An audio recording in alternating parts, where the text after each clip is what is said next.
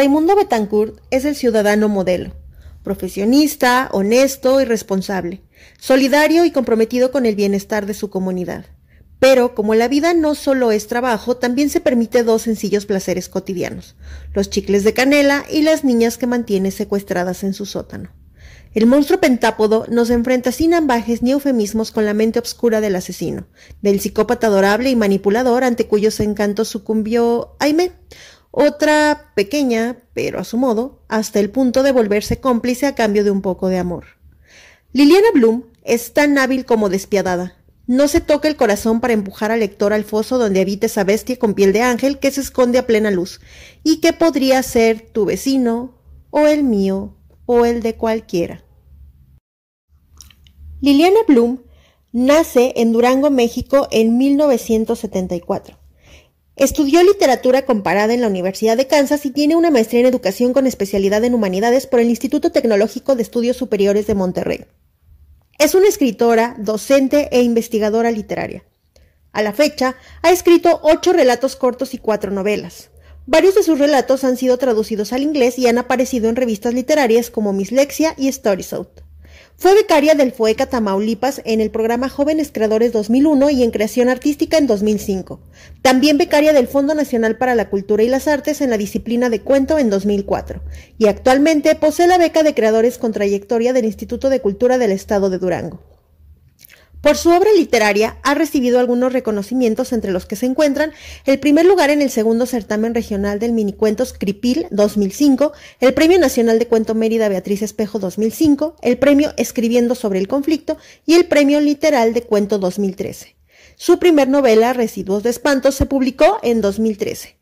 En 2015 su segunda novela se tituló Pandora y su última novela salió a la venta en 2020 y se llamó Cara de Liebre. Sin embargo, hoy en el podcast escogimos hablar de su tercer publicación, que tiene como fondo un tema muy delicado y cuyo protagonista es un hombre de mente retorcida que podría ser tu vecino o el vecino de cualquiera.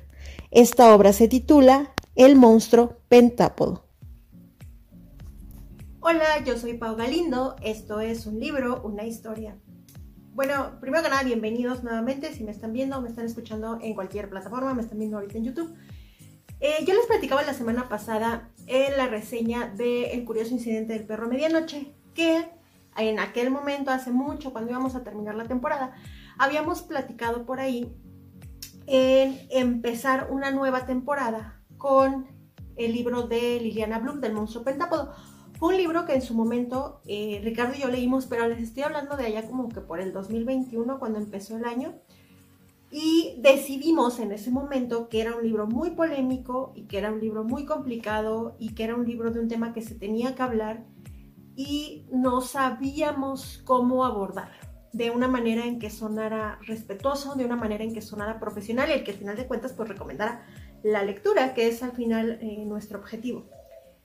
Decidí en ese momento, pero les estoy hablando por ahí de octubre del año pasado, ahorita estamos en 2022, lo que sería 2021 empezar a hacer una investigación a raíz de todo el tema que abarca el libro y me tardé un poco en, investigar y en entender dentro de mi situación y dentro de mi poco conocimiento, entender cuál era todo el tema que abarcaba y realmente darle el crédito a su autora, que es Liliana Bloom, de lo que había hecho ella para meterse a la mente de una persona con un, con un trastorno.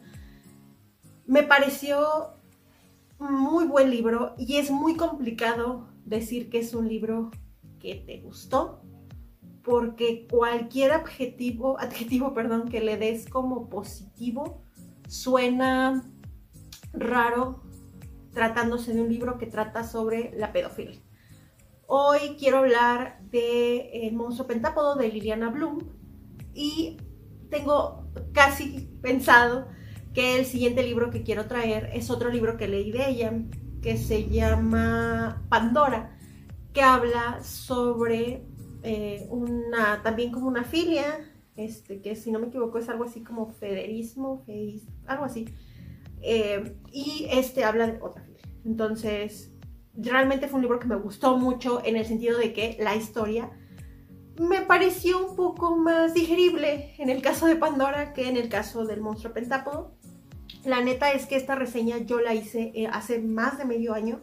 Ahorita le di una checada en la Kindle. Ya saben que tengo mi acordeón. Los que ya me han escuchado en episodios, al menos en un par de anteriores, saben que no puedo estar sin el acordeón de, aquí porque era la forma en que nosotros grabábamos el podcast únicamente en audio. Entonces tengo aquí el acordeón. Les quiero platicar, pero me senté y dije, les juro que me senté y dije, ¿por dónde empiezo? O sea, ¿qué, qué les voy a platicar? Y eh, considerando que todavía era como temprano y así, dije, quiero que sea una reseña un poquito más corta, porque siento que el tema es un poquito más conciso, no es como que, ay, vamos a divagar y platiquemos del chisme. Aquí realmente es más como brindarles información desde mi perspectiva, quizás no, pues sí como lectora, no como mamá, sí como maestra, recomendarles la lectura y darles algunas líneas, o en general como pasó en su momento con el libro de de Piedad Bonet, de lo que no tiene nombre, cuando hablamos precisamente de estos temas muy complicados que son la depresión, el suicidio, etc. Y en ese momento eh, Ricardo y yo compartimos nuestras experiencias personales, decidimos hacer un trabajo interno y abrirnos con ustedes y a la vez darles información así como de, mira, esto es lo que me ayudó a mí, ten. Entonces, tratándose de temas, hay libros que son así como que, ay, el chisme y el amor y chico conoce chica. Y este no. Este es un libro que dije, ¿cómo? O sea, y al, momento de que me arrané en mi computadora y empecé a buscar datos, datos que te da la UNICEF, datos que te dan instituciones, realmente quedas horrorizado y, de cómo esta situación llega a convertirse en un delito, qué pasa, si se denuncia, si no se denuncia. Entonces, yo estaba perturbada y de hecho duré esta investigación que ahorita se las voy a sintetizar de una manera muy, muy, muy, muy pequeña me tomó como una, semana, varias tardes de una semana, estar leyendo y leyendo datos y, checando y tratando de entender, porque nada de esto justifica a quien sería el protagonista, uno de los protagonistas del libro. Eh, no, hay manera de justificar lo que él hace, entonces bueno, vamos a empezar con los datos generales del libro y pues nos iremos acercando un poquito a temas un poquito más profesionales, se puede decir. Y en este sentido, pues quiero platicarles, ustedes creo que saben que yo eh, soy eh, abogada de profesión, no ejerzo como tal, pero estudié en su momento y quise abordarlo un poquito desde ahí, desde ese entendimiento, porque es al final un poquito de lo que yo tengo más conocimiento. No soy experta, no soy psicóloga, pero desde ahí quiero abordar y darles algunos datos que espero les puedan servir. De mi conocimiento quiero pues platicarles lo que yo les pudiera aportar. Como les platicaba desde la reseña pasada del curioso incidente del perro al medianoche, nosotros siempre, o al menos en mi caso, siempre en las investigaciones trataba de dar toda la información, casi casi que si tú necesitas hacer una tarea de este libro, tengas todas las herramientas o la mayor herramientas posibles que a mí me hubiera gustado encontrar al momento de sintetizar todo pues en, en un libro, ¿no? El monstruo pentápodo se publica en 2016 tiene, eh, dependiendo de la edición que tengas, un promedio de 272 páginas. Eh, yo encontré, disculpen el yo encontré, yo lo leí en digital y mi edición marcaba la Kindle que tenía 178 páginas. Eh, el género es ficción y la editorial que lo trae para México es Tusquets. El costo es realmente, siento yo, muy económico. En pasta blanda o la pasta normal eh, sería de 219 pesos mexicanos, más o menos. De hecho, por ahí llega a haber ofertas en las librerías de siempre y lo encuentras ligeramente más barato. Eh, y el costo para la Kindle sería de 65 pesos mexicanos. Hay audiolibro, está en Storytel, en Audioteca y otros. Yo personalmente siento que si lo hubiera leído, o bueno, escuchado y leído en audiolibro, me hubiera perturbado un poquito más de lo que me perturbó en su momento no creo que hubiera tolerado estarlo escuchando. Ahorita vamos a llegar, no va a haber spoilers, ahorita voy a llegar a platicarles un poquito de cómo, de cómo se puede sentir y de qué es lo que está pasando. Y vi a una booktuber que amo con todo mi corazón, que es Vale, y ella, yo soy muy fan de sus reseñas, me gusta mucho la forma en la que a veces yo a veces digo, dame más información, y eh, me gusta mucho cómo platica, ella platicó en su momento de ese libro, justo cuando yo lo estaba por, ya como que ya lo traía en mente y dije, ok, gracias a ti me voy a animar a leerlo. Y eh, ella está, decía que lo había escuchado en audiolibro y la verdad es que yo sentía que no podía escucharlo en audiolibro porque siento que no, o sea, mi, imaginación, yo soy una persona que tiene una imaginación demasiado gráfica. Si ustedes me platican algo asqueroso, me lo voy a imaginar y probablemente lo tenga en la mente. Entonces no me gusta. Eh, o sea, no sé, es una contradicción porque ya saben que me gusta el terror y demás. Entonces dije, no, yo no hubiera podido estar escuchando estas narraciones de la voz de alguien que está pensando en cometer este tipo de actos. No pero existe el audiolibro y no sé por quién esté narrado, pero siento que pueden encontrar por ahí este, a los que les gusta o a los que tienen como... Hay personas que se acostumbran a pues, en los traslados a ir escuchando audiolibros, lo pueden encontrar. Eh, la calificación que tiene en Goodreads es una calificación bastante buena, es 4.21, yo le puse 4. Les voy a ser muy sincera, cuando yo lo estaba calificando, me o sea, lo terminé y dije, no manches, qué buena lectura. Está impresionante la forma en la que te va llevando. Y a pesar de que estás leyendo algo horroroso, no puedes dejar de leerlo. Tú quieres enterarte y quieres saber por qué. Llega una parte en el final en que yo dije, no manchen, yo no puedo con esto. Porque me imaginaba, no es como una película de terror, no es como que te estás imaginando un monstruo que te va a salir o, algún asesino que que va a llegar. Aquí te estás imaginando la situación entre esta persona y una niña, entonces yo no daba pie porque a la vez decía, la forma en la que la historia se fue llevando es una forma en la que pasan las cosas. Ahorita lo vamos a ver más adelante cuando hablemos en específico de la pedofilia y de la pederastía y todo esto. Y yo dije, es que esto pasa. ¿Y, cómo, cómo es posible que esto pase? Entonces, la forma en la que Liliana Bloom va llevando la línea de la historia, te hace que tú te quieras enterar de lo que está pasando al momento que llegas al final, dices, no lo puedo creer. Y el libro, yo me acabé, cerré el libro y dije, qué buena lectura, ¿qué le pongo? Entonces me tardé como en hacer la reseña, que de hecho con esa reseña es con la que vamos a ir platicando. Yo la hice hace, tiempo, ahorita la estaba releyendo y dije, ah, ok, así me quedó. Y yo que hubiese querido darle 5, pero por el tema del que trata dije, es que no puedes decir que es magnífico si te está hablando de eso, no sé si me explico. Y creo que a todas las personas que lo han leído les pasa lo mismo, de qué buen libro, pero como te digo que es bueno, sonaría ilógico, sonaría incoherente que te dijera qué bueno es cuando toca este tema. Entonces, bueno, le puse 4 porque sentía que era lo que le hacía justicia a la lectura y en mi opinión humilde y personal, yo lo recomendaría para alguien mayor, quizás unos 18 años en adelante, por el tema del que se trata. No porque alguien más joven no se pueda acercar a este tipo de libros, creo que necesitas criterio y siento que no es una lectura que le va a gustar a todo el mundo. Yo me imaginaba, por ahí lo puse en mi reseña, yo me imaginaba si yo tuviera hijos o tuviera una niña pequeña y fuera mamá y a lo mejor tuviera el corazón un poquito más, menos frío en ese sentido, ¿cómo me sentiría de estar leyendo esto? Y creo que no, no sé, necesitas como que cierta predisposición mental para, leer este tipo de historias. Y en este sentido, em, creo yo que a partir de que ya tienes un mayor entendimiento, para verlo desde el lado de la persona que nos están describiendo, que es el protagonista, o bueno, las protagonistas Raimundo, cómo es que esto puede pasar. Y a la vez, sí, mayor de 18, pero no para todas las personas. Si hay personas muy susceptibles, la neta es que no se van a querer acercar a este tipo de lecturas porque dices, yo no, no, no quiero, no, no, no, no puedo.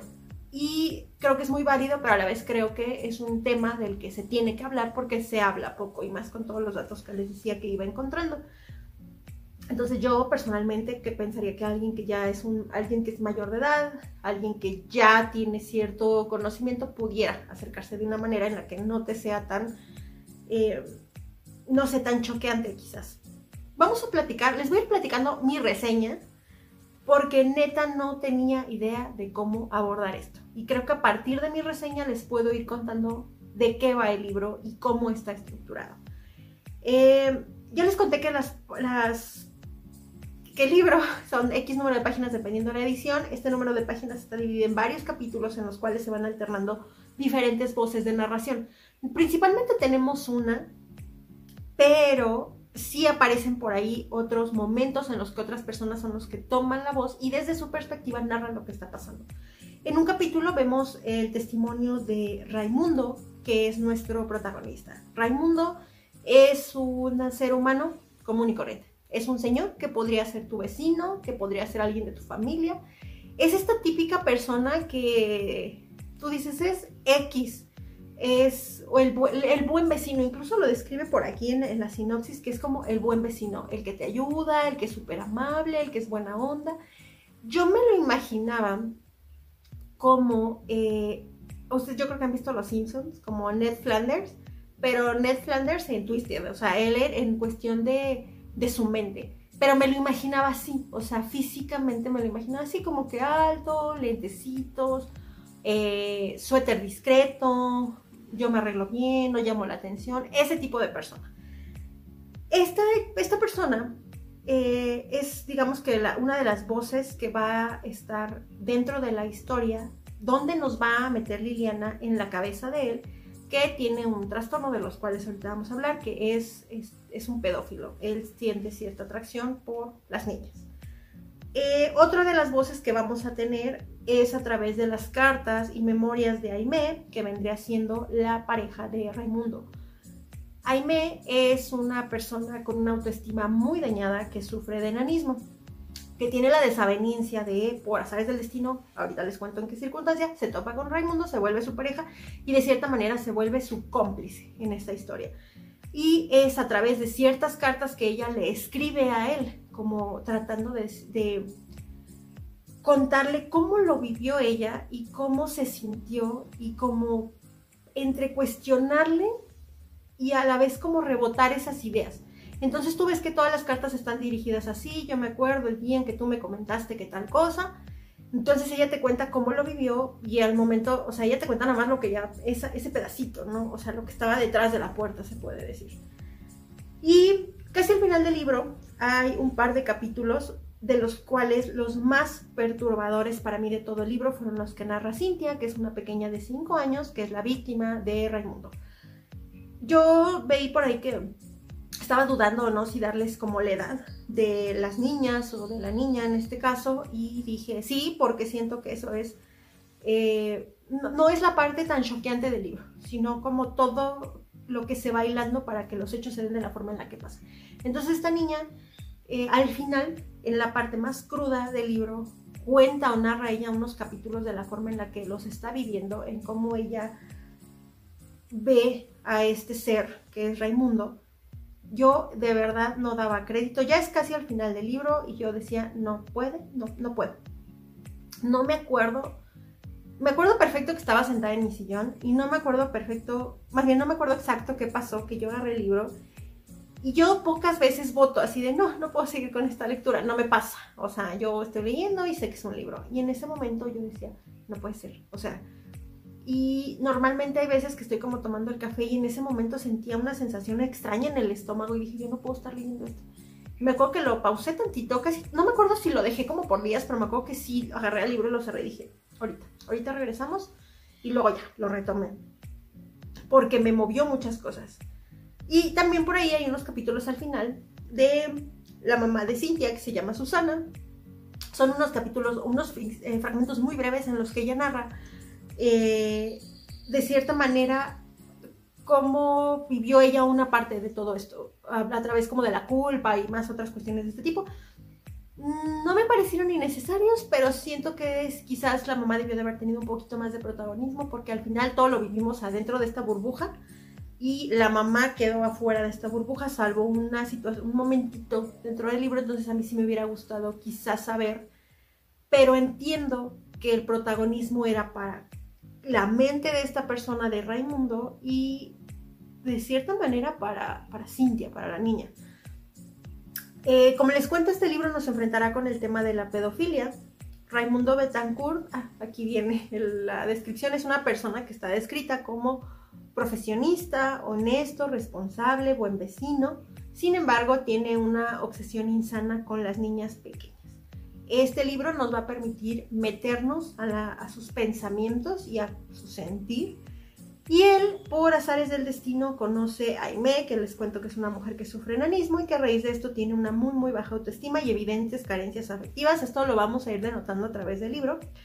Esta baja autoestima más estas necesidades de afecto, Raimundo las va a utilizar a su favor para que Aime de cierta manera se convierta sin querer en su cómplice y ella pues deslumbrada por Raimundo inicia una relación así convirtiéndose en víctima y a la vez victimario de todo esto que está pasando y del trastorno que tiene Raimundo. Eh, como les comento, en los capítulos que narra la mamá, muy ligeramente es un pedacito nada más, veremos el tema de la culpa y del arrepentimiento, de los hechos y acciones que de cierta manera ella cree que si hubieran sido diferentes esto no hubiera pasado y eh, pues obviamente la, parte fuerte que es la que nos metemos a la mente de Cintia para saber cómo se siente ella con todo lo que está pasando. La parte quizás más perturbadora, esto lo estoy leyendo directamente de mi reseña que pueden encontrar en Goodreads, a mí me encuentran como Pau Galindo es la parte quizás más perturbadora es ver cómo Raimundo en su cabeza elabora todo un plan para acercarse a estas niñas y lo que piensa, lo que siente, lo que imagina y es impresionante cómo la autora logra meternos en la mente de un pedófilo. Em, por un lado, está tan bien escrito que no puedes dejar de leer y no crees que sea real todos los horrores que describe y por otro lado es tan inquietante que a veces tienes que hacer pausas necesarias para salir del sentimiento que te está dando que les digo, esto fue a lo que yo me enfrenté al momento de terminar el libro y querer yo escribir una reseña y saber si íbamos a hablar de él o no en el podcast. Cuando lo terminé yo recuerdo decirle a Ricardo, tenemos que hablar por favor de este libro. Obviamente no pasó por todas las circunstancias que ya les he contado, pero yo dije, y aparte porque ya lo tenía hecho y me había costado mucho trabajo, y yo sentía que dije, yo vengo predispuesta a que YouTube me, baje el video o me ponga alguna sanción o me diga, ¿sabes qué? Porque ya ven que cuando subes como el video te dice, estamos revisando que esto no incumpla con tal. Yo siento que al momento de escuchar todas estas situaciones va a decir, mm, mm, no, mija, no puedes hablar de esto aquí. Sin embargo, bueno, ya con una advertencia de edad, si, incluso en Spotify, a quien nos estén escuchando, y a Apple sí le va a poner una restricción por ahí de edad. Pero creo que es necesario que se toque como el tema. Yo personalmente nunca había leído un libro que hablara específicamente de esto. Bueno, mmm, bueno, sí, en su momento hace tiempo leí Lolita de Vladimir Nabokov, pero la forma en la que está narrada la historia a mí me parece mucho más envolvente la voz de Liliana Blue. Eh, esta es una novela incómoda en la que es complicado decir que te gustó. Sin embargo, es una buena historia por cómo no la están contando. Yo la súper recomiendo, pero definitivamente no creo que sea para cualquier persona. Por ejemplo, lo que les decía hace un momento. Yo me puse a pensar qué sentimientos me provocaría tener yo una hija de esa edad y estar leyendo esto. La historia en sí es perturbadora y dolorosa. Y aunque te mantiene totalmente sumido en la lectura, creo que terminas el libro pensando y tratando de digerir todo lo que acabas de leer. Y aunque es un, tema complicado, es necesario hacerlo visible. Bueno, hasta ahí estaría mi reseña. Acordándome un poquito de cómo va y de los datos antes de hablar de datos técnicos, les quiero platicar de que eh, de cómo es que ellos se conocen. Resulta que empezamos viendo cómo es Raimundo, ya le dijimos, la persona común, corriente, normal y buena persona.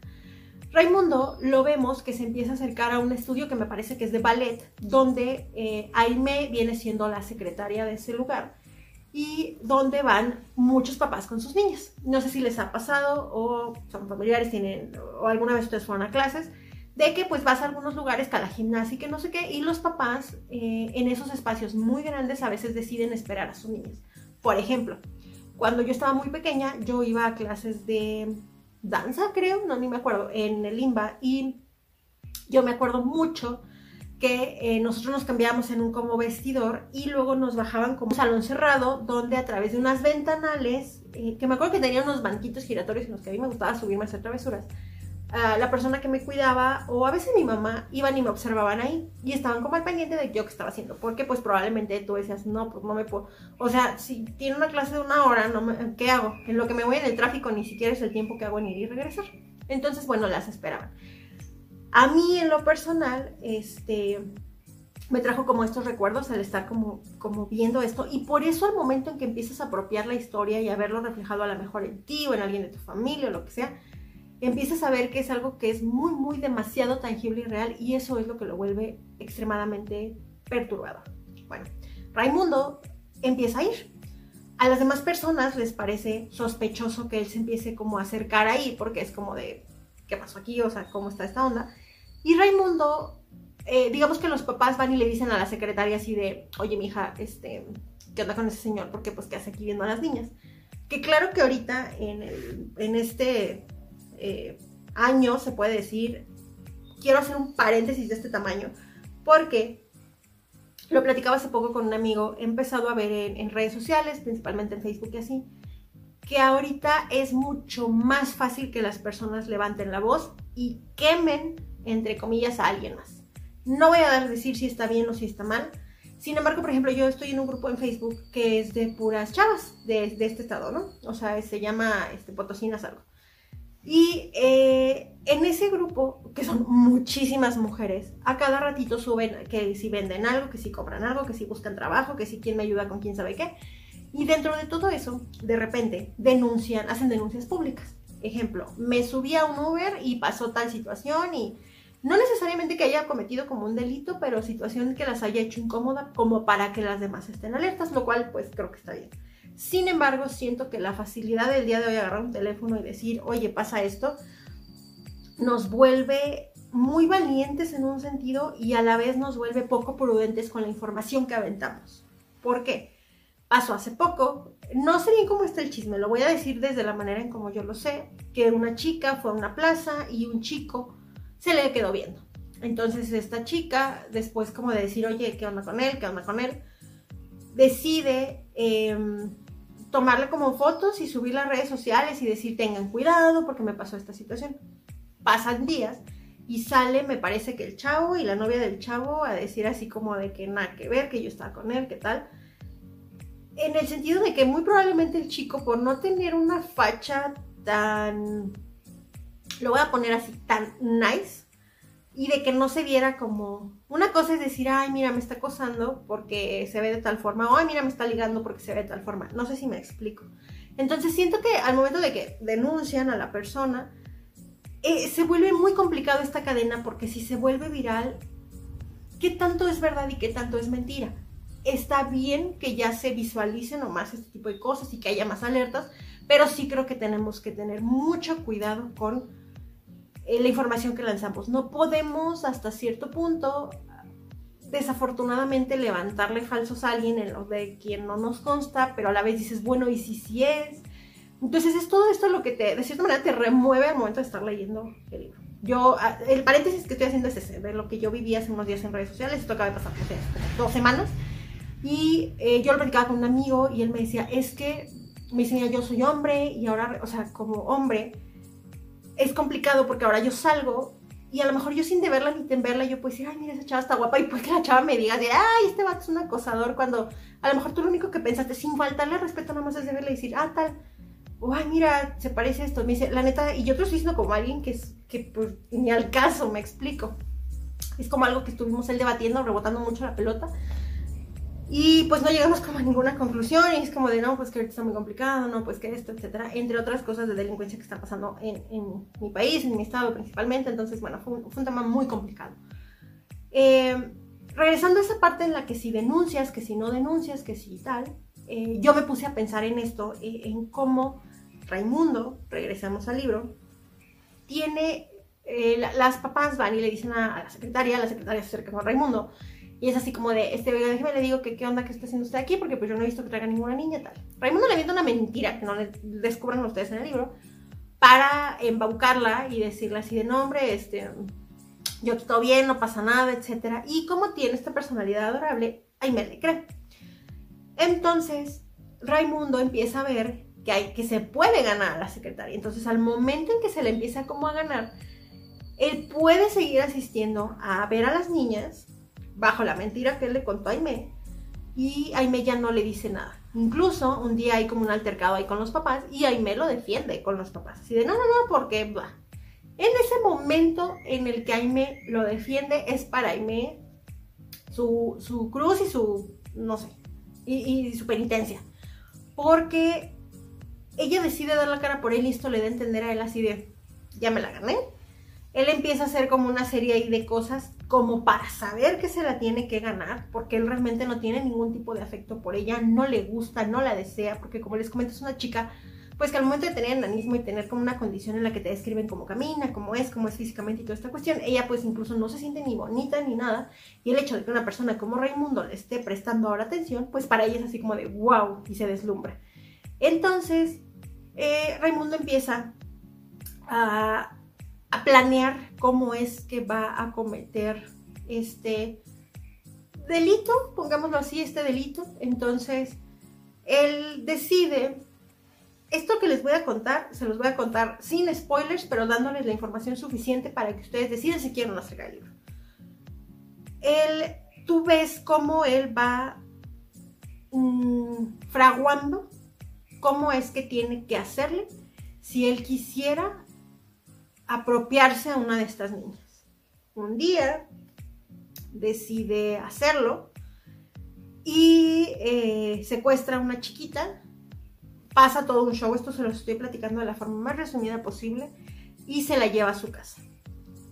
A la par, él empieza como a estar con Aime como su pareja sentimental, Aime está viciada con él, y Aime de primer momento no sabe qué es lo que pasa o lo que oculta Raimundo, llega un momento en el que ella lo confronta, habla y Aime, quizás bajo su baja autoestima y bajo todo lo que está pasando, siente que confrontarlo o que al llevarle la contra, lo estoy, estoy buscando mis palabras para que sean adecuadas, confrontarlo o llevarle la contra va a ser más perjudicial y lo puede llegar a perder. Entonces acepta y como sabe que es la forma en la que ella lo puede tener, acepta quedarse con él en esa situación de alguna manera y empieza a ayudarle con algunas cuestiones. Ojo, sí manipulada por él, pero a la vez muy, em, muy con, con el conocimiento de causa de que se encuentra como en una relación tóxica en la que sabe que le hace daño pero siente que le va a hacer más mal perderlo. No sé si me explico. Yo en este sentido no justifiqué a Aime, pero le entendí. Si alguno de ustedes alguna vez se ha encontrado en una situación, en una relación tóxica, de eso se los voy a platicar más adelante cuando platiquemos de after o de alguna cosa así. Em, que todo el mundo te dice, salte de ahí, es muy fácil, déjalo y lo que sea. Y solamente tú que estás adentro no, no, no alcanzas a, ver la luz al final del camino y te es muy complicado y aunque para todo el mundo parezca una decisión como de ya hasta aquí, si tienes esta situación en la que dices, no, es que esto va a traer más problemas, mejor no le hago así porque si no, tal, o si le llevo la contra lo voy a perder, o si tal, ya sé que me va a decir tal, entonces vamos a acabar en pleito y tal. Eso es lo que está pasando por la cabeza de Aime. Es muy doloroso porque eh, tú ves la voz de narración de Raimundo cuando se acerca a Aime cómo le tiene cierto hasta desprecio, pero la utiliza para sus fines, entonces pues tiene que complacerla de alguna manera. Y es muy triste ver que dices, ay, vato, eres un asco de cómo estás tratando de manipularla, pero a la vez tienes la voz de Raimundo en la que se está refiriendo a una niña de 5 años, que es Cintia, y cómo describe ese enamoramiento, entre comillas, de cómo él la ve, la siente, la percibe, y es desagradable porque en su cabeza él dice así de, ay, bueno, tengo que hacer esto con Aime para que mantenerla contenta, y, ay, mi chiquita de tal.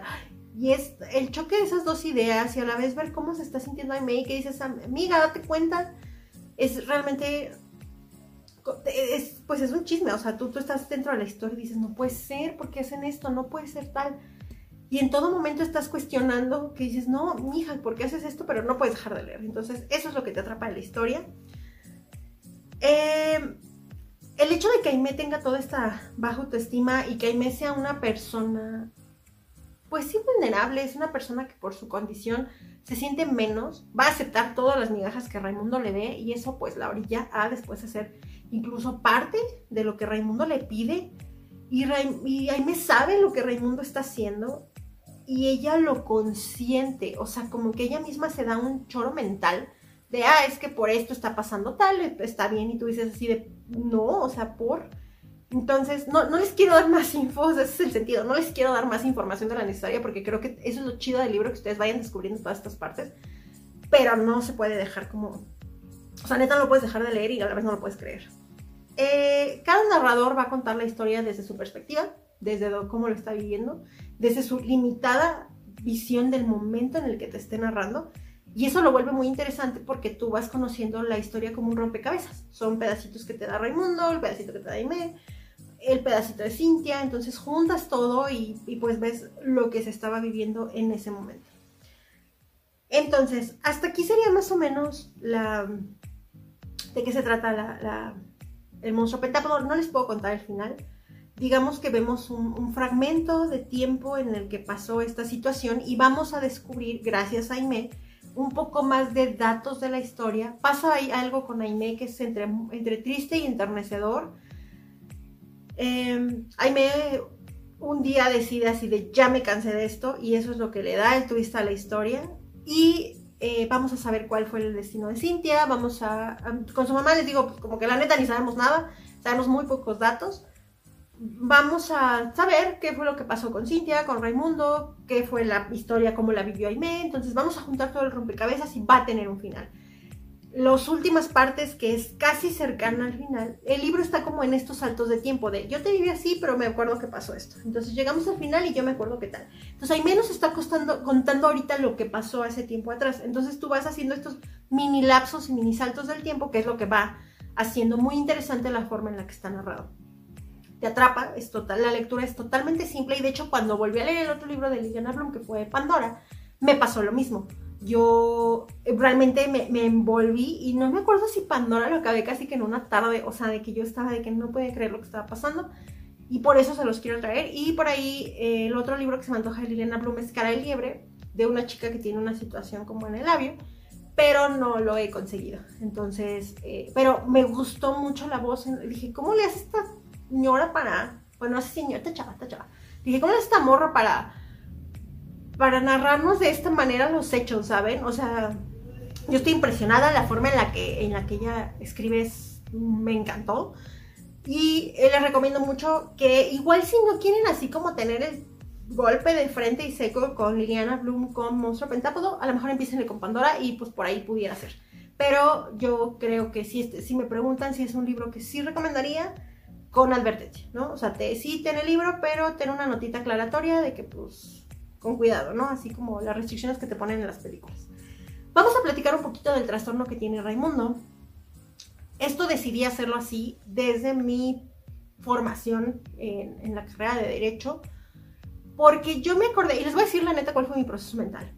Yo, cuando vi todo lo que pasó en el libro, yo decía, bueno, este hombre tiene este trastorno, pero entonces cometió un delito o no cometió un delito. ¿Y en qué momento se convierte en tal? Entonces tú como familiar, y yo me puse a pensar en eso, dije, bueno, yo si yo fuera familiar de, ¿hay un delito o no hay un delito? ¿Y en qué momento sí pasa esto? ¿Y en qué momento tal? Entonces, bueno, me metí como a internet, me acordé, empecé así como que a recordar mis clases del derecho penal, a recordar todo eso y dije, ah, ok. Y les soy sincera, con toda la terminología me abrumé. Entonces decidí aterrizarlo y entender la diferencia y decir, ya, ya puedo saber qué es esto, qué es esto y qué es esto y en qué momento esto cambia, en qué momento una filia ya convierte en delito y por eso decidí, dije, ah, pues se los voy a compartir. De hecho, yo lo había platicado en su momento con Ricardo y, pues habíamos decidido hacerlo por ahí. No se grabó el episodio, a mí me hubiera fascinado tener esta discusión con Ricardo, creo que hubiera sido muchísimo más interesante, pero bueno, me tocó platicárselo nada más a ustedes. Y desde mi poco conocimiento, desde mis pocas nociones, sin ser profesional, sin ser experta en el tema, se los quiero compartir lo que yo averigüé, por, incluidas algunas cuestiones más como para identificar cómo podemos saber si estamos ante un niño que está pasando esta situación, a dónde podemos acudir desde el poco conocimiento, porque no quiero que después, más adelante, me lluevan en comentarios y demás así de, es que no sabes, no, no sé. Sin embargo, lo poco que investigué se los quiero compartir y pues a lo mejor les sirve, a lo mejor alguien no, y a lo mejor alguien para la tarea le funciona. Como les digo, toda la información como para que pues tengan la, la, mayor cantidad de datos sobre el libro. Cuando nosotros platicamos sobre un libro, una historia, normalmente es todos los datos que les podamos dar del libro, toda la información que les podamos dar y les contamos un chisme. Creo que aquí realmente no tengo un chisme como tal. Sí les voy a platicar una situación que, creo que me parece muy buena, que, pasa en las escuelas donde yo doy clase, pero no tengo una historia. Creo que aquí como en, eh, lo que no tiene nombre y así, nos podemos acercar desde la información. Entonces, aclarado ese punto, platicado un poquito, ahorita retomamos un poquito para ir analizando a Raimundo, pero les quiero platicar qué onda. Resulta que yo me senté y dije cuándo es delito, cuándo no, y encontré tres términos que, eh, haciéndolos de manera profesional, bueno, existe la pedofilia, existe el estupro y existe la pederastía. Yo no entendía qué era cada uno, cuándo era un delito, cuándo era una situación psicológica, o sea, más bien, no alcanzaba a discernir los, los líneas finas de esta situación, entonces me puse a investigar y pues lo que investigué se los comparto. Eh, resulta que pues la pedofilia, sabemos que es la parafilia, ahorita vemos que son las filias, la pedrastía sería cuando esto ya raya y hay un delito y el estupro sería como se tipifica legalmente esta situación. en términos generales, perdón que tenga mi acordeón, pero no la quiero cagar en ningún dato. En términos generales podemos decir que una parafilia son aquellos comportamientos en los que el placer se consigue más allá de tener una relación normal o convencional, sería el término adecuado. Cuando ya tú necesitas para llegar a, digamos que, al placer y estas situaciones y tú requieres de un estímulo adicional a lo que sería tradicional, a lo que todos conoceríamos como una situación tradicional. Las más comunes hay, si no me equivoco, son 8 o 9 eh, una de ellas es, por ejemplo, el exhibicionismo, los fetiches, el, los el masoquismo, el boyerismo, etc. Y pues dentro de esos está la pedofilia. Eh, y los comento más o menos así porque sé que YouTube va a decir así de, wow, ¿de qué está hablando?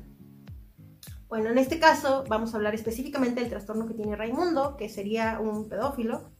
El trastorno pedófilo se caracteriza por la presencia de fantasías, impulsos o comportamientos sexualmente excitantes, recurrentes e intensos relacionados con los niños, que por lo general serían de una edad, de la edad cero, se puede decir, hasta los tres años de edad, que sería más o menos la adolescencia. Aquí me puse a más o menos ya cuando se tipifican, cómo es que se hace esa, ahorita lo vemos, cómo se hace ese discernimiento entre cuál es el margen de edad.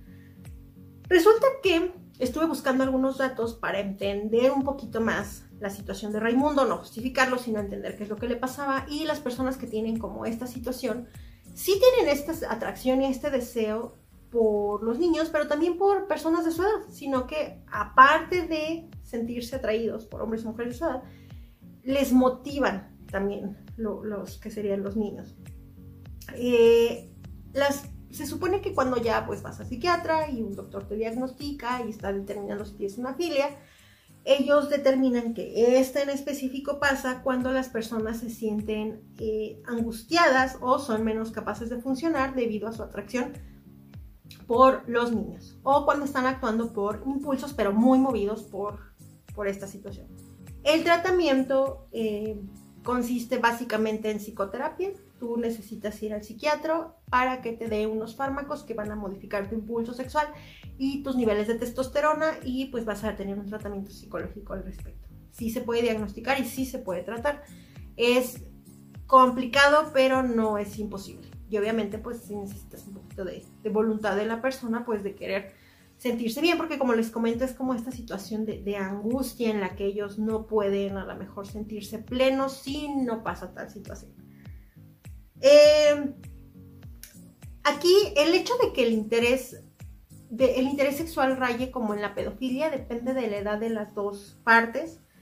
En las sociedades occidentales, o sea, donde nosotros nos encontramos, eh, requiere que la persona sea mayor de 16 años y la persona menor sea al menos 5 años menos de la persona de 16 para que exista como esta situación eh, irregular si no se cumple como este criterio, sería muy complicado determinar si sí es, si no es, depende de las circunstancias en específico. Pero eh, ahí por, porque por ahí encontraba que, por ejemplo, si hay alguien que es de 17 o 18 y alguien de 12 o 13, pues no se calificaría como que bajo esta filia, igual y si no es legal, pero no hay tal situación. Entonces es un poquito complicado, pero bueno, es la información que les puedo proporcionar. Y aquí... Eh, encontrando como en muchos estudios, por lo general las personas que tienen como esta filia normalmente van a satisfacer este deseo, pues a través de películas, a través de imágenes o, con alguna fantasía. Sin embargo, no necesariamente van a intentar mantener relaciones con una persona de esta edad. Ya ahí cuando brinca ya hay una situación, o sea, tú puedes nada más, pues a lo mejor buscar en internet y decir, ah, pues es que a mí me atrae tal y eso es lo que ellos ven que sí, evidentemente está mal, pero de cierta manera no están eh, en hecho y en, específico agrediendo a alguien. O sea, ya cuando pasa eso, pues obviamente ya hay un delito mayor y pues es una situación ya muy complicada. Resulta que eh, ya una vez que esta filia o esta necesidad o esta atracción sexual por los niños, ya cuando pasa a la situación de abuso, pues ya podría considerarse lo que sería la pederastía. Y pues las personas que, eh, digamos que ya se pueden denominar así, son aquellos individuos en las que, yo lo puse en estas palabras, en las que la fantasía de un pedófilo ya es llevada a la realidad. Es cuando pasa esta situación. Entonces, pues aquí ya estaríamos hablando del abuso hacia menores. Dentro de este abuso, pues entra todo aquí ya cuando ya cuando estamos hablando de estos términos, ya cuando tu fantasía, cuando tu feeling no es nada más así como de me meto a internet y busco, ya cuando lo, materializas, ya implica cualquier, cualquier, cualquier, cualquier situación en la que el menor es utilizado como un objeto sexual por el individuo que sería pues el adulto, ¿no? Entonces, por, a través de una relación de desigualdad en relación a edad, poder o madurez. Entonces, aquí podríamos decir que no todos los pedófilos son pederastas y mientras por norma general todo pederasta sí sería un pedófilo. Esto fue lo que yo aterricé antes de hablar de ya la tipificación en delitos. Y me puse a buscarlo porque yo precisamente decía, bueno, sí, él es esto, pero ¿en qué momento ya cayó en tal y qué pasa? Y yo quería como entender lo que le pasaba a Raimundo por su cabeza me puse a ver, lo platiqué con una persona, con un amigo muy por encima, un amigo que trabajaba en algo de delitos en, policía.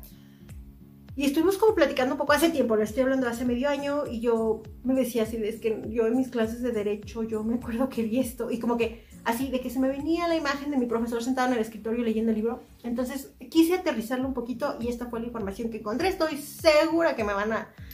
Eh, que me van a poner aquí como alguna nota en el video, espero que no, y espero que la información les sea de utilidad a ustedes. Voy a ver si le puedo poner bits, no lo sé, voy a intentarlo y pues vemos, porque aparte hablo muy rápido, entonces cuando estoy tratando de poner cosas como el texto y así, me es complicado, pero bueno, voy a tratar de que les llegue la, mayor información posible.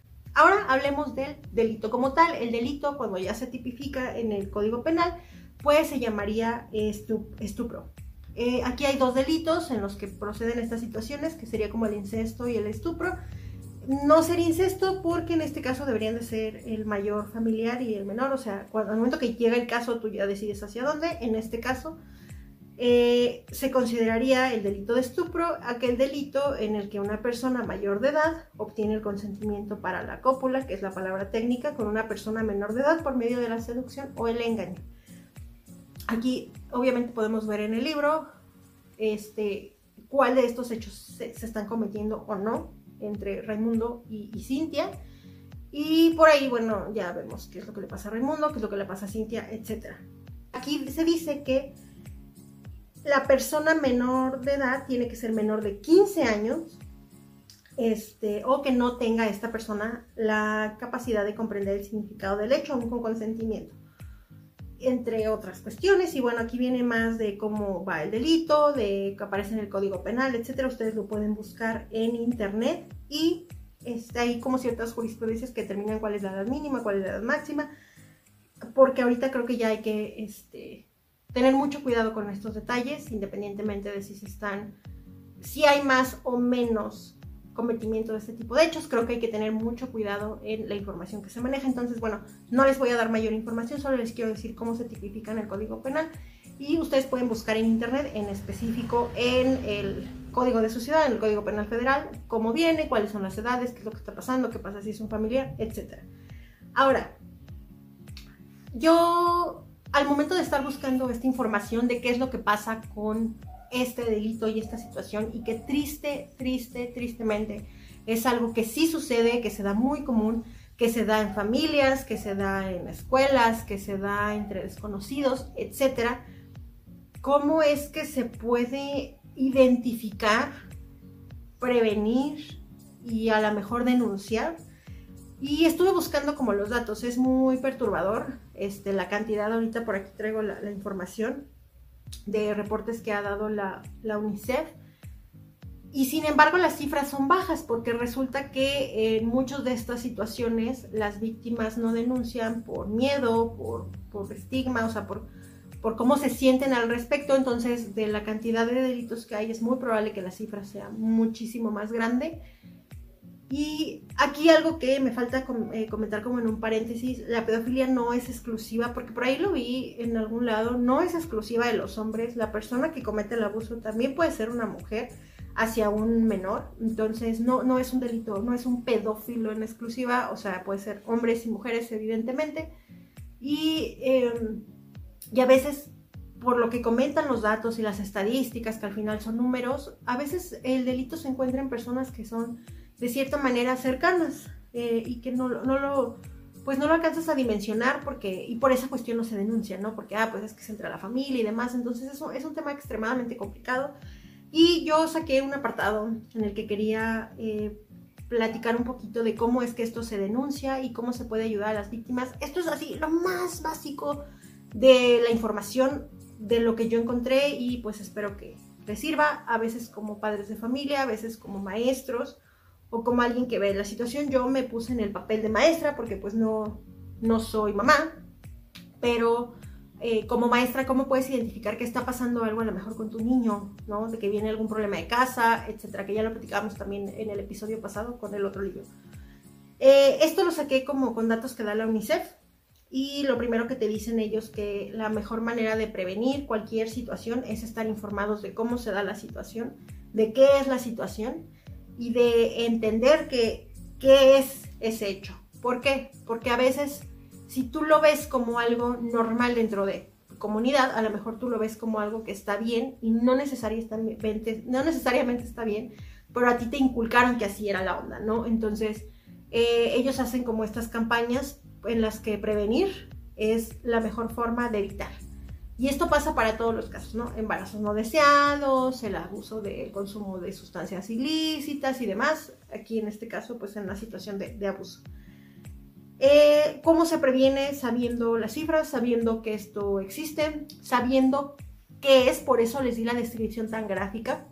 Y aquí quiero hacer un paréntesis. El libro eh, no es tan exactamente descriptivo, con, descriptivo perdón, con todo lo que está pasando, pero sí, excepto esta parte final en la que a través de los ojos de una niña de 5 años vemos cómo es que se vive. Sin embargo, sí te da demasiada información o demasiado perspectiva de cómo se está maquinando en la cabeza de Raimundo, cómo pasa, cómo se dio esta situación. Entonces, la cosa aquí es que la mente humana es súper poderosa. Yo al momento de estarlo leyendo, yo me estaba imaginando todo con detalles y decía, no, no puede ser. Ahí es la situación. O sea, el libro no es que sea gráfico, no es que te vayas a encontrar algo así súper horroroso, no pero lo que te contó, más lo que tu mente se inventó, va a generar toda una historia en la que no vas a dar crédito a lo que estás leyendo. Entonces, eh, por eso les quería dar como la información del libro y por eso les quería decir en qué momento es una filia, en qué momento pasa a ser delito, que sí existe, que se tipifica, porque pues informar es al final tener una herramienta. A lo mejor dices, yo me acuerdo que vi esto y pasa así y lo hacemos de esta forma y es lo que hemos como a veces tratado de, en temas delicados como es este, pues darles un poquito más de información. Les cuento un poquito de datos para quizás perturbarnos o quizás hacer conciencia, es que de acuerdo con la UNICEF, a menos al 2020, yo saqué esto en 2021, un año antes, ellos, ellos comentaban que Cerca de uno de cada 10 niños en el mundo menores de 20 años han reportado haber sido forzados a tener relaciones sexuales o de otro tipo o cualquier tipo de acto eh, dentro de su, de su periodo de vida. Es decir, que aproximadamente 120 millones de niños en el mundo han sido abusados, lo cual es una cifra horrorosa y como les comento, sin embargo se alerta que este número no es real porque no todas las víctimas se atreven a, a denunciar este tipo de violencia que viven. Eh, la mayoría de las familias a veces por guardar las apariencias, deciden que esto no se ventile y esto es lo que pues hace que el número se maquille de cierta manera. Y además existe, según la UNESCO, poca tolerancia, eh, poca tolerancia social a este tipo de temas y poca falta de conciencia y que también existe desafortunadamente muy poca confianza en las autoridades para denunciar este tipo de, de delitos, lo cual no quiero andar en ese tema porque no es la razón de ser, pero yo desde mi perspectiva como abogada, platicando con una persona que directamente trabajaba en, esta cuestión donde van y se ponen las denuncias y demás, siento yo que es cierto que ah, desafortunadamente tenemos poca fe en las autoridades y por lo tanto eso hace que digas, ya para qué, si no me van a hacer caso, y platicando con él en cómo se maneja y cómo se ve y por qué existen ciertos protocolos y porque depende mucho de quién te toque y demás eh, que va a revisar tu caso, puede que te vaya bien, puede que te vaya mal, entonces todo esto afecta. Yo vivo en México, en México mágico, y probablemente en otros países sea igual o sea diferente, o haya más ayuda o haya menos, pero pues aquí se vive de, de esa manera. Eh, otra de las cosas que te dicen como para prevenir es pues reconocer las señales, ¿no? Es, ellos platican que por favor pongan muchísima atención en los niños que los rodean porque es muy fácil hasta cierto punto identificar cuando los niños están siendo víctimas de cualquier tipo de abuso, no necesariamente este tipo, de cualquier tipo de abuso en su casa. Creo que ahorita es más recurrente ver de repente, el otro día vi un programa de esos de, de revista matutina que mi tía pone aquí en la mañana y eh, yo veía como en una sección, que al parecer sale una abogada, no estoy seguro, hablaban del delito de cómo en las guarderías eh, maltrataban a los niños y demás. Y yo estaba horrorizada. Yo estaba viendo y dije, no, dije, no puedo. O sea, yo veo a las maestras y dije, ¿qué, qué pasa? O sea, ¿qué, qué, ¿qué tan mal tiene que estar el mundo?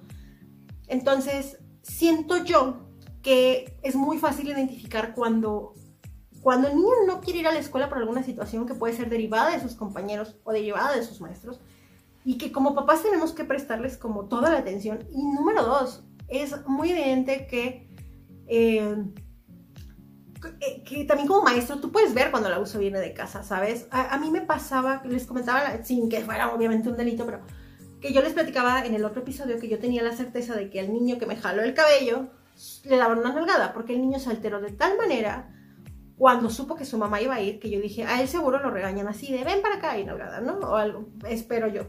O sea, que no haya sido nada más que eso. Entonces, tú como maestro también puedes identificar. Es evidente que si los niños van a un lugar y se sienten plenos y se sienten felices y no se quieren ir, como yo lo veo cuando los chiquitos van a veces conmigo y que, mami, no me quiero ir, y a veces me han llorado así de que, no, déjame aquí. Yo digo, bueno, ¿qué situación tiene este niño en su casa para que prefiera quedarse aquí donde yo lo regañé aparte porque se portó mal en el salón? Me explico. Y y viceversa, o sea, cuando los niños son felices y tú los ves con quien va y los recoge, o cuando yo les digo, le voy a decir a tu mamá que esto, y tú ves la cara de espanto y dices, bueno, pues, ¿qué te hacen? O sea, en toda esta situación creo que como adultos necesitamos forzosamente prestar, prestar realmente el ojo y decir, mm, esto aquí no me cuadra. Y otro paréntesis que aquí pone la UNESCO, que se los pongo como tal, es que los niños tienen que tener información. Obviamente no a este grado, pero es muy importante que ellos entiendan a diferenciar esas nociones de esto está bien y esto está mal. Y eso solamente se logra con la comunicación, creo yo como maestra y creo yo como eh, hija, ¿no? O sea, a mí me tocó con mi mamá cuando mi mamá me decía, esto no está bien, esto es así, esto tal. Y yo siento que mi mamá no me dio en su momento quizás tantas herramientas, me dio las necesarias para yo entender y que yo le decía, oye mamá, a un niño de mi escuela le dicen esto. Y mi mamá me decía, no, Paola, eso, eso no, por A, B, C, D, tal. Pero yo tenía la confianza de llegar con mi mamá y que no me dijera, ¿de dónde sacaste eso? Y tal, me explico. Entonces siento que eso es la parte importante. A mí me pasa mucho, y lo platicaba con mis amigas en una cena el otro día, hace un mes, que mis alumnos de repente llegan conmigo con dudas sexuales, chavitos de CQ, de prepa, eh, que no les quieren preguntar a sus papás. Que yo digo, yo no soy la fuente de donde necesariamente vas a sacar esto, pero te voy a tratar de ayudar dándote un poquito de contexto hasta donde yo digo, ok, tienes tantos años, ya tienes criterio, y yo dije, es que es normal, si no lo tienen en su casa, lo van a investigar en TikTok y se van a malinformar y demás, pero lo van a investigar. Entonces, creo que la apertura desde pequeños de entender así de, mira mi amor, tú tienes así y nadie tiene derecho a tal, tú no debes de dejar que tal eh, todas estas situaciones que creo que ahorita ya hay muchísimas más reglas en las escuelas y demás, pero darle a tus niños esa información y tener una noción, porque al final ellos aprenden de lo que ven, de lo que viven, es lo que va a permitir que ellos puedan discernir que está bien, que está mal, y por lo tanto cuando eso se sale, decir, mm, no, a ver, aquí está pasando algo, y creo yo que sí puede ayudar a que una de dos o no caigan y, que si les pasa algo mínimamente grave, denuncien. La UNESCO pide que los niños y los papás también y todos los adultos puedan reconocer las señales de, de cualquier abuso. Hay un artículo magníficamente enorme que ellos tienen ahí. Yo nada más saqué un fragmento en el que eh, decía que, bueno, a veces es muy fácil reconocer señales físicas de abuso en los niños y da toda una descripción de cómo, eh, cómo es muy fácil ver en las niñas o en los niños esta situación, sobre todo al momento de ir al baño, cómo se sienten ellos, qué tanta libertad tienen, si manifiestan o no eh, dolor, si quieren o no ir acompañados, si requieren o no que alguien vaya y los auxilie para su aseo. Ese tipo de situaciones son esos mini pequeños focos rojos que como mamás y como maestros tú puedes notar se nos pausó el video, como de que no. También el momento en el que los niños aprenden a ir al baño, en el que ellos a lo mejor manifiestan algún tipo de enfermedad, transmisión, cuando eh, entre dolor de estómago o estas situaciones en de no quiero ir a la escuela, me siento mal, inventan enfermedades, etc. Pero también hay señales emocionales comunes eh, que pueden ser entre muchísimas otras cuando a una edad muy pequeña empiezan a mostrar síntomas de ansiedad, síntomas de depresión, problemas en el sueño, pesadillas, cambios en los hábitos alimenticios, miedo inusuales a ciertas personas, lugares, negarse a estar solos o negarse a ir a, un lugar, cambios de ánimo que se vuelven más enojones, más agresivos, este, cuando se vuelven rebeldes, cuando se aíslan, cuando cambian su actitud hacia la escuela, cuando se sienten tristes, cuando no quieren jugar, cuando no hacen actividades propias de ciudad, etcétera, etcétera, etcétera. Y algo que menciona mucho la UNESCO es que es muy importante eh, la actitud que van a tomar las personas hacia la que los niños tienen la confianza de contarles que algo está pasando. Si los niños llegan con una duda o si los niños, porque no entienden así de, mm, creo que me pasó esto y tal. Entonces, esa apertura que muestra el adulto no es lo que va a determinar también que el niño más adelante diga, me pasó esto, no me siento cómodo, desde antes, o sea, ellos miden así de, es que si le platico a mi mamá se va a enojar, ¿para qué le cuento? Entonces ellos platican que es muy importante pues tener esa apertura. Yo sé, yo sé que esto, todo esto viene de educación, yo sé que todo esto viene de casa, yo sé que esto depende de la situación sociocultural, de la situación económica, de la situación geográfica en la que se vive, pero pues es lo que eh, a grandes rasgos como que la UNESCO y tratando de hacer campañas y cosas, porque es un tema que no se ve tanto ni en la tele, ni se ve tanto en los informacionales como a lo mejor el abuso de sustancias o así que pues hay que hacer un poquito más de conciencia porque es algo que pasa y que pues quizás no se le da tanta visibilidad.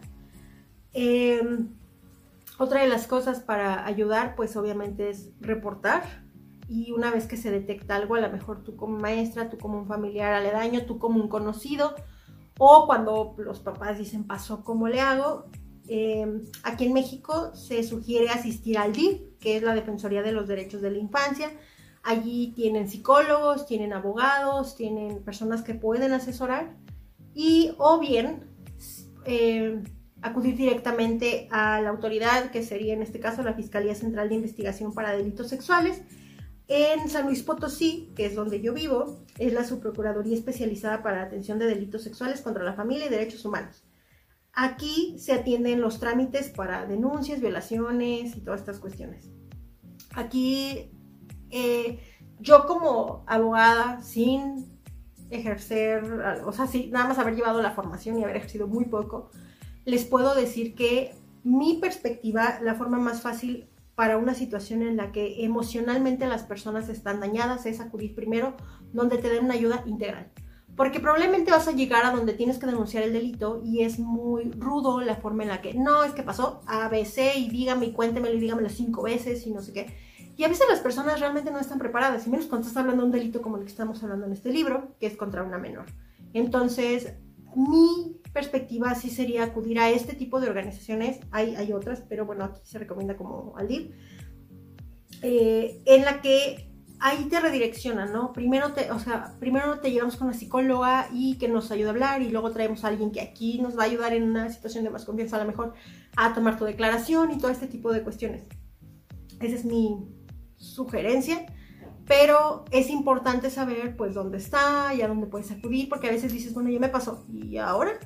Entonces, eh, tú dices, bueno, voy a la policía o voy con, y no, no, sabes exactamente con quién acudir y aquí pues se recomienda como esos pasos, ¿no? A veces a través del DIF o directamente ir a poner una denuncia, aunque yo lo recomendaría más donde te den el servicio completo, se puede decir. Y para ayuda psicológica, como les digo, eh, aparte del DIF existen algunas de oficinas de gobierno que son especializadas y gratuitas. Por ejemplo, aquí en San Luis existe algo que se llama el CABIF, que es el Centro de Atención a la Violencia Familiar.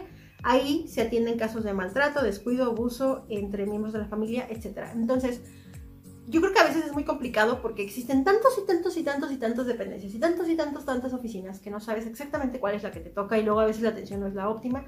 Pero buscando a lo mejor un poquito en internet, yo esto lo saqué después de, ok, dije aquí dónde está y dónde me encuentro pero eh, creo que el DIF, al menos en México, a los que viven en México serían las dependencias donde de una primera mano pues te pueden como ayudar.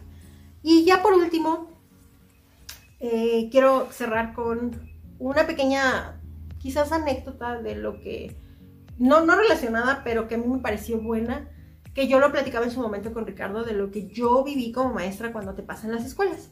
No porque existen delitos necesariamente así, sin embargo, eh, las escuelas se previenen para evitar este tipo de situaciones porque ahora ya todo puede como afectar a los chicos.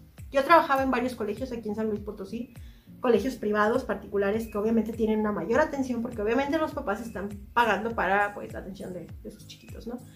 Y eh, a mí me empezó a pasar, esto de haber sido hace como unos, ¿qué les diré? Seis años.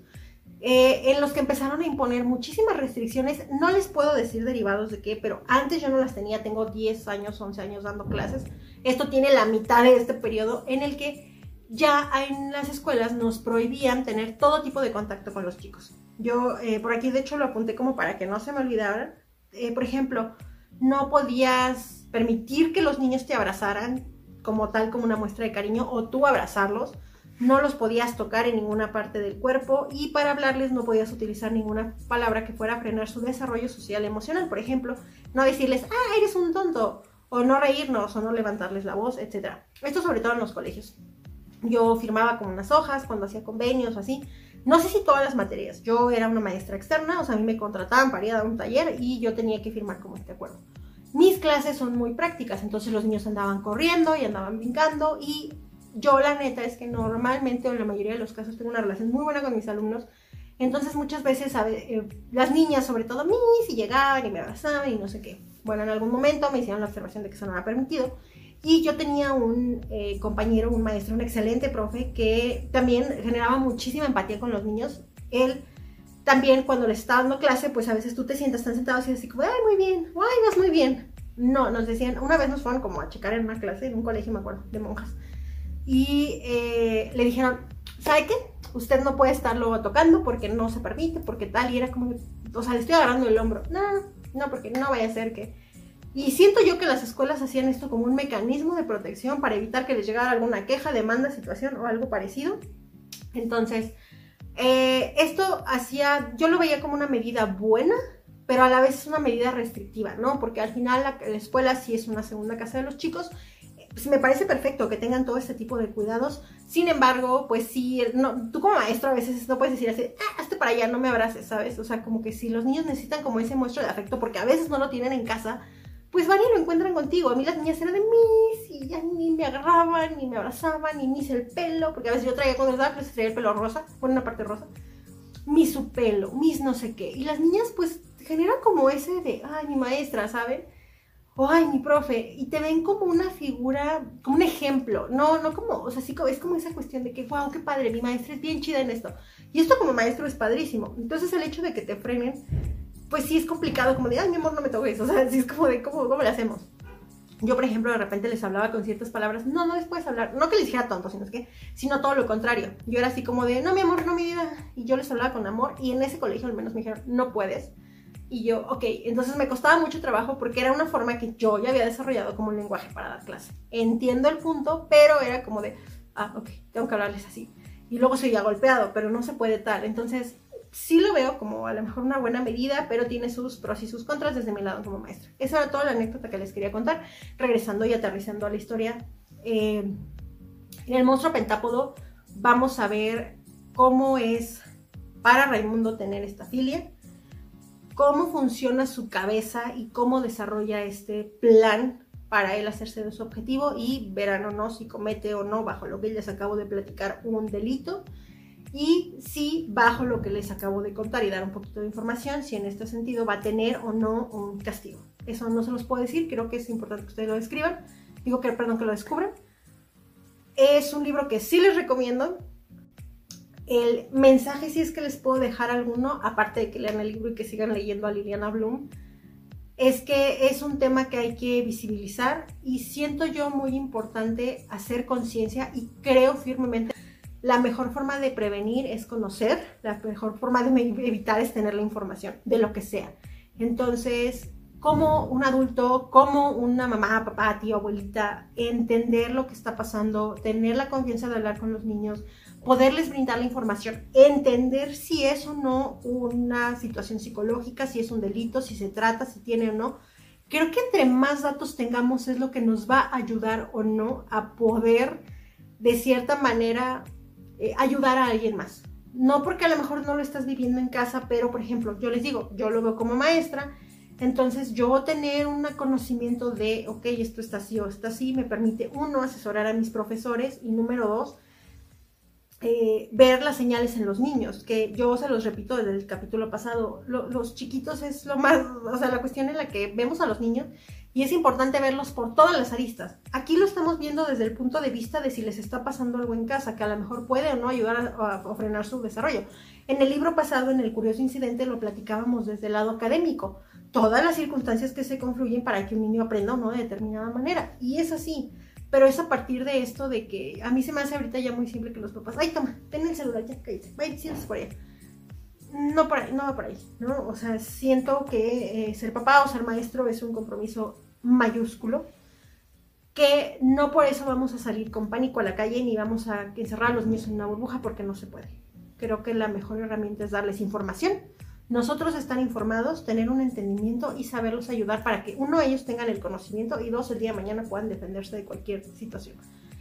Eh, espero que la información haya estado lo más puntual posible y les recomiendo que pues obviamente se acerquen a el monstruo pentápodo yo lo leí como una abogada y como una maestra, sin embargo, como les digo, es un libro que hay que acercarse con una notita de advertencia de que nos va a mover muchas cosas.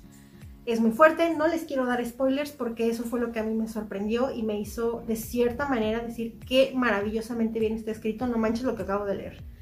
Eh, esto sería todo por la reseña. Yo espero, voy a intentar traerles el otro libro de Liliana Bloom para la próxima sinopsis, que sería Pandora, porque eh, la verdad es que me gustó bastante la voz de esta autora. Voy a ver, voy a ver, porque no, no estoy segura, pero es un libro que traigo fresco más o menos y que me gustaría comentarlo con ustedes.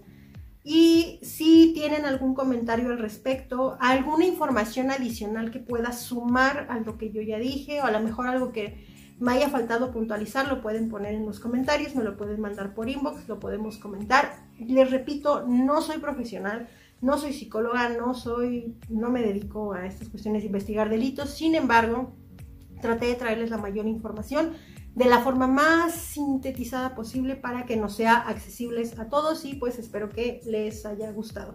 Los invito a que se suscriban al canal. Eh, nos encontramos en un libro, una historia o arroba podcast de libros en todas las redes sociales, en Facebook, en Twitter, en Instagram, en YouTube. A mí me encuentran como Pau Galindo para mis reseñas en Goodreads o en todas las redes sociales, arroba soy yo bajo Pau Galindo y en mi Instagram de reseñas de libros, arroba los libros de Pau. Muchas gracias a todos los que ya me siguen. Nos escuchamos la próxima. Ya saben que la próxima semana. ¿Para qué les miento? Nos escuchamos a la próxima. Bye.